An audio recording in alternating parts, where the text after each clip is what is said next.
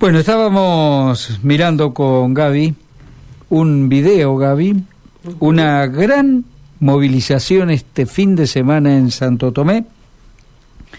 Mataron de una patada a Magnus eh, el 18 de julio allí en la vecina ciudad.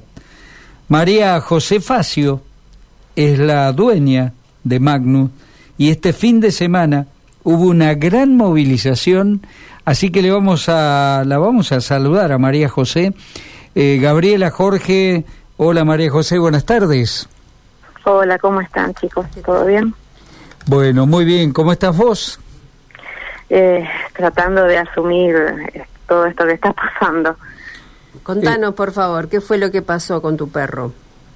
Bueno, en principio te quiero aclarar que la dueña de Magnus es mi hija, Ajá. Montserrat, pero ella hoy no está en condiciones de salir eh, a hablar Sí, en ningún está- lado. Está bien, está bien.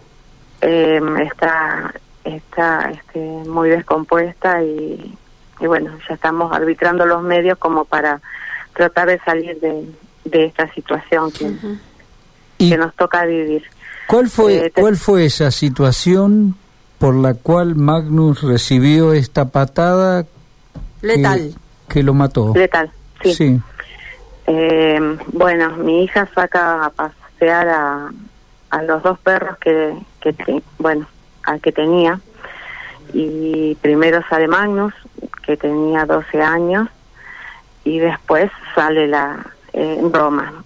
Eh, cuando está volviendo con Magnus, que era un, un viejito de 12 años ya, eh, a la altura de una de las cocherías acá en Santo Tomé, por calle Gaboto, eh, se baja un se baja un nenito de un auto, eh, ese nenito choca con, con el perro y se cae.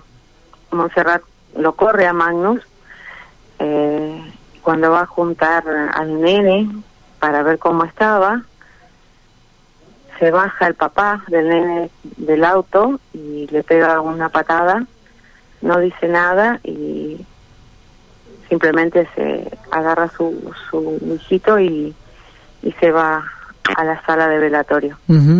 Magnus cae al piso, grita de dolor y cuando logra pararse y volver a caminar, llega a la casa de, de mi hija que está ahí muy cerca, a media cuadra, se desploma, logra entrar y se desploma en el comedor, ya llega agitado.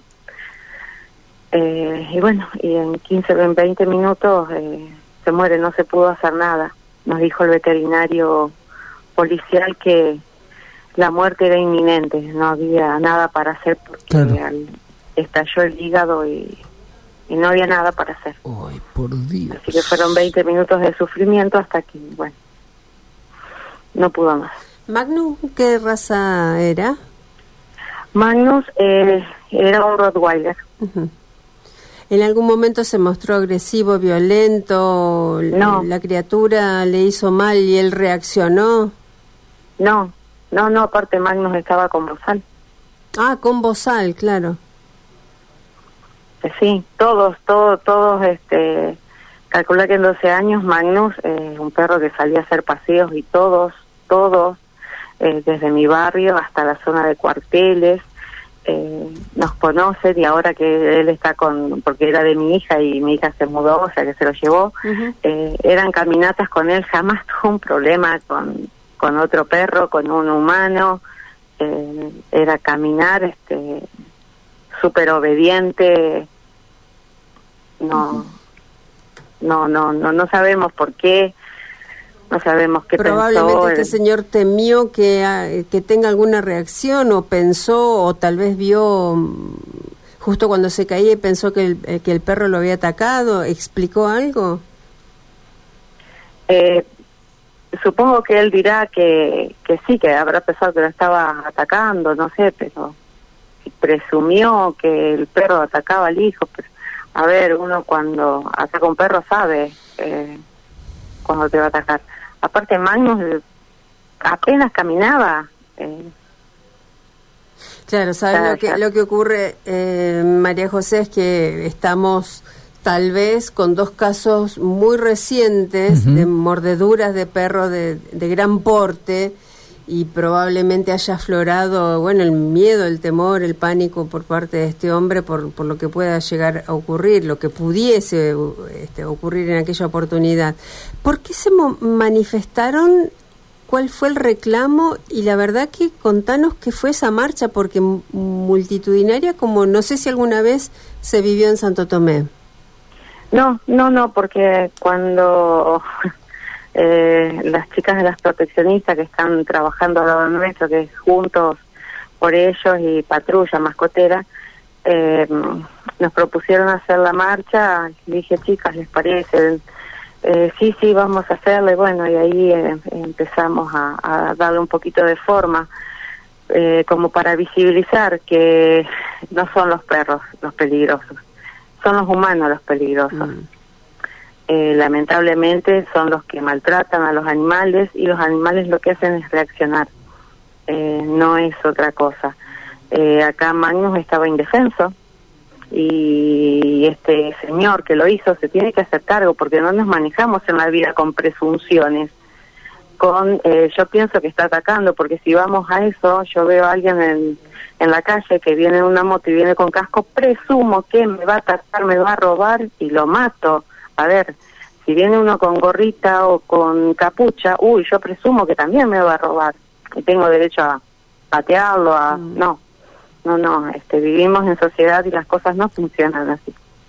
Y la verdad que Santo Tomé eh, se portó, nos acompañó, nos abrazó, nos consoló eh, hubo gente de Santa Fe, hubo gente de Sauce, gente de Rincón, que, que no quiere que, que, vivamos en una sociedad violenta y violenta hacia los animales que, que, son los que este, pobrecitos tienen que, que recibir nuestras descargas de, mm. de locura. Claro. Eh, ¿Piden algún tipo de, no sé, hicieron alguna presentación en la policía, piden algún eh, tipo de disculpas, mm, digamos, oficialmente accionaron. De Esa misma noche eh, fuimos todos a la comisaría.